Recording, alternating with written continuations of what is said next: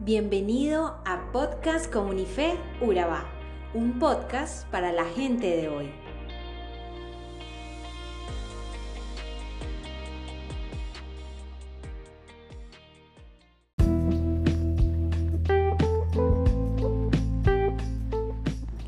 Hola familia Comunife. Qué bueno estar de vuelta con nuestros devocionales diarios. Y para empezar este nuevo año comenzamos con un libro increíble, el libro de Proverbios. Y para nuestro episodio de hoy lo hemos titulado Aprender a vivir bien. Todos los días nos enfrentamos a muchas decisiones. Algunas de ellas son poco importantes, como dónde almorzar y qué ropa ponernos. Otras son muy importantes, pero tenemos claro qué hacer, como ¿Debo ser honesto en mi trabajo? ¿O debería coquetear con esa persona que no es mi cónyuge? Y puede que no hagamos lo correcto, pero te aseguro que sí sabemos qué es lo correcto. Sin embargo, hay un tercer tipo de decisión que enfrentamos todos los días. Estas decisiones son importantes y la elección que tomemos puede cambiar nuestra vida. Pero las respuestas no siempre son muy claras. Tal vez te has enfrentado a decisiones como ¿a qué universidad debo ir de las que me han aceptado? ¿Debería aceptar el trabajo en otra ciudad o seguir con el que tengo aquí? ¿Cómo manejo al tipo en el trabajo que ya no soporto? O incluso, ¿cómo manejo mi propio mal genio? Hay muchas decisiones que enfrentamos como estas en las que las respuestas no son obvias. Sin embargo, necesitamos poder tomar estas decisiones y las elecciones que tomemos con estas decisiones en última instancia cambiarán nuestras vidas. Es por eso que estamos emocionados de comenzar una serie de podcasts como Unife en nada más y nada menos que el libro de Proverbios, porque Proverbios está escrito para abordar esta categoría de decisiones que son importantes y que no siempre tienen una respuesta fácil. Es absolutamente fundamental que obtengamos la habilidad que necesitamos para vivir sabiamente, y Proverbios está diseñado para ayudarnos a adquirir esta habilidad que necesitamos. Al principio del libro, Proverbios nos da algunas razones por las que deberíamos tomarnos el tiempo para estudiarlo, no solo estudiarlo, sino dominarlo. En el episodio de hoy nos gustaría analizar estas razones. Están contenidas en Proverbios 1, de los versos 1 al 7. El primer aspecto que analizaremos es por quién lo escribió. Proverbios 1.1 dice, los proverbios de Salomón, hijo de David, rey de Israel. Hay un par de cosas a tener en cuenta aquí. Primero, que estos son proverbios. Un proverbio proviene de una palabra que significa semejanza, con la idea de ofrecer comparaciones, pero llega a referirse a una declaración concisa o elección objetiva que ayuda al lector a elegir un curso de acción sabio. Veremos muchos ejemplos de estos proverbios en este libro. Dios le dio a Salomón sabiduría y una gran perspicacia y una amplitud de entendimiento, tan grande como la arena a la orilla del mar. La sabiduría de Salomón fue más grande que la sabiduría de todo el pueblo de Oriente y más grande que toda la sabiduría de Egipto. Era más sabio que nadie y su fama se extendió a todas las naciones vecinas. La segunda razón por la que debemos prestar atención a este libro es por su propósito. Los versículos 2 al 6 nos dan tanto el propósito de este libro como la audiencia a la que se dirige. Este es el propósito. Hay cinco frases que comienzan con para. Vamos a leer. Para obtener sabiduría y disciplina. Para comprender palabras de perspicacia. Para adquirir una vida disciplinada y prudente, haciendo lo que es correcto, justo y equitativo. Para dar prudencia a los sencillos, ciencia y discreción a los jóvenes, que los sabios escuchen y amplíen su conocimiento y que los entendidos reciban orientación. Y para comprender los refranes y las parábolas, los dichos y los acertijos de los sabios. Ahora, sabiduría aquí significa literalmente habilidad. Es una palabra que se usa en otros lugares para designar la habilidad de los marineros, administradores y artesanos, pero aquí significa habilidad para vivir. Sabiduría significa tener el conocimiento y la habilidad necesarios para vivir tu vida de una manera que honre a Dios tomando buenas decisiones. Y es que hay algunas personas que son inteligentes pero que no son sabias tienen un coeficiente intelectual altísimo, pero toman decisiones horribles en su vida. Después están las personas que son sabias y su sabiduría no se mide necesariamente por el conocimiento de los libros o la capacidad para aprobar exámenes, pero siempre toman buenas decisiones. Eso es la sabiduría. podemos ver que el tipo de conocimiento que los proverbios esperan impartir es práctico, ya que no es abstracto ni teórico, sino que se trata de la vida cotidiana, sobre el conocimiento, pero también sobre algo más que el conocimiento. En otras palabras, se trata de saber cosas, pero también de cómo usar bien ese conocimiento. Habla de la moral, asume que hay cosas correctas e incorrectas que hacer y lo guía a tomar las decisiones correctas.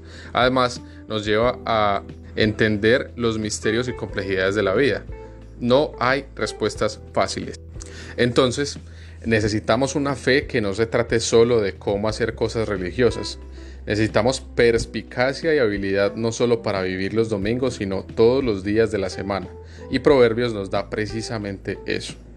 Vale la pena abordar el libro de Proverbios por quién lo escribió, por su propósito, pero también por su público objetivo uno de los pasos más importantes al escribir un libro es definir su audiencia. Aquí hay sabiduría que se relaciona con vivir con vecinos, arar campos, asuntos cotidianos, con los que cualquiera puede identificarse. De hecho, de acuerdo con los versículos del 4 al 6, este libro tiene en mente dos audiencias objetivas. La primera audiencia se describe en el versículo 4 los sencillos, los jóvenes. Aquí sencillos significa aquellos que aún son muy jóvenes como para tener la mente preparada, todavía se están formando. Es demasiado pronto para saber si van a elegir el camino de la sabiduría o el camino de la locura, por lo que el propósito de este libro es ayudarlos a tomar una decisión. Si eres joven, si todavía tienes muchas decisiones por delante, este libro es para ti. Te alentamos a que te conectes en los próximos episodios porque este libro puede ayudarte a tomar decisiones acertadas a medida que avanzas en tu vida. Es mucho más fácil hacer lo correcto desde el principio que tener que tratar de limpiar el desorden y hacerlo bien después. Pero sabemos que no todos somos jóvenes. Proverbios nos da una segunda audiencia. En el versículo 5 y 6 dice, aquellos que son sabios aquellos de nosotros que quizás somos un poco mayores y ya tenemos algo de sabiduría. Si escuchamos, podemos agregar a nuestro aprendizaje. También podremos obtener sabiduría para enseñar a otros más jóvenes. Este libro no es solo para novatos, es para todos los que queremos crecer en sabiduría. Los jóvenes y los inexpertos necesitan este libro, pero también los sabios y los entendidos. La sabiduría es un camino de aprendizaje continuo.